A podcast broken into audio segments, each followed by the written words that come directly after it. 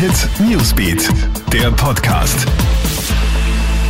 Hallo, Gilbert Stadelbauer da. Zum Mittag hat ein schweres Erdbeben Kroatien erschüttert. In der Stadt Petrinja in der Nähe von Zagreb sind Häuser eingestürzt. Ein zwölfjähriges Mädchen wurde getötet und es gibt 20 Verletzte. Die Schäden sind enorm. Auch in Teilen Österreichs waren die Erdstöße spürbar, vor allem im Süden, aber selbst in St. Pölten, wie ein Hörer auf der Krone Hit Facebook-Seite berichtet. In Graz haben hohe Gebäude geschwankt, in den Wohnungen haben die Christbaumkugeln und Glasschiebetüren geklirrt, Fenster und Möbel geknarrt. Beim österreichischen Erdbebendienst sind mehr als 200 Meldungen eingegangen.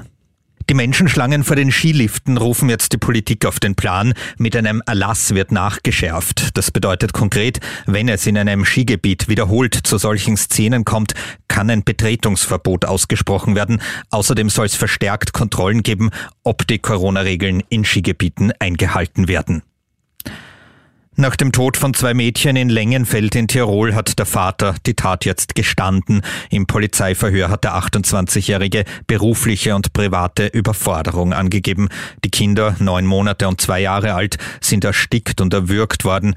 Der Vater hat danach einen Selbstmordversuch begangen. Und in Kärnten hat eine 87-Jährige die Weihnachtsnacht in der Liftkabine eines Krankenhauses verbringen müssen. Über diesen Fall berichtet die Krone. Um 19 Uhr wurde der Aufzug wie jeden Abend ausgeschaltet.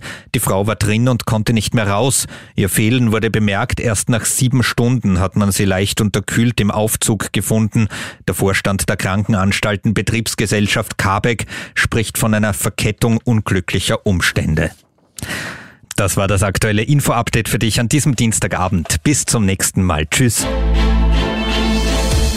Krone Hit Newsbeat, der Podcast.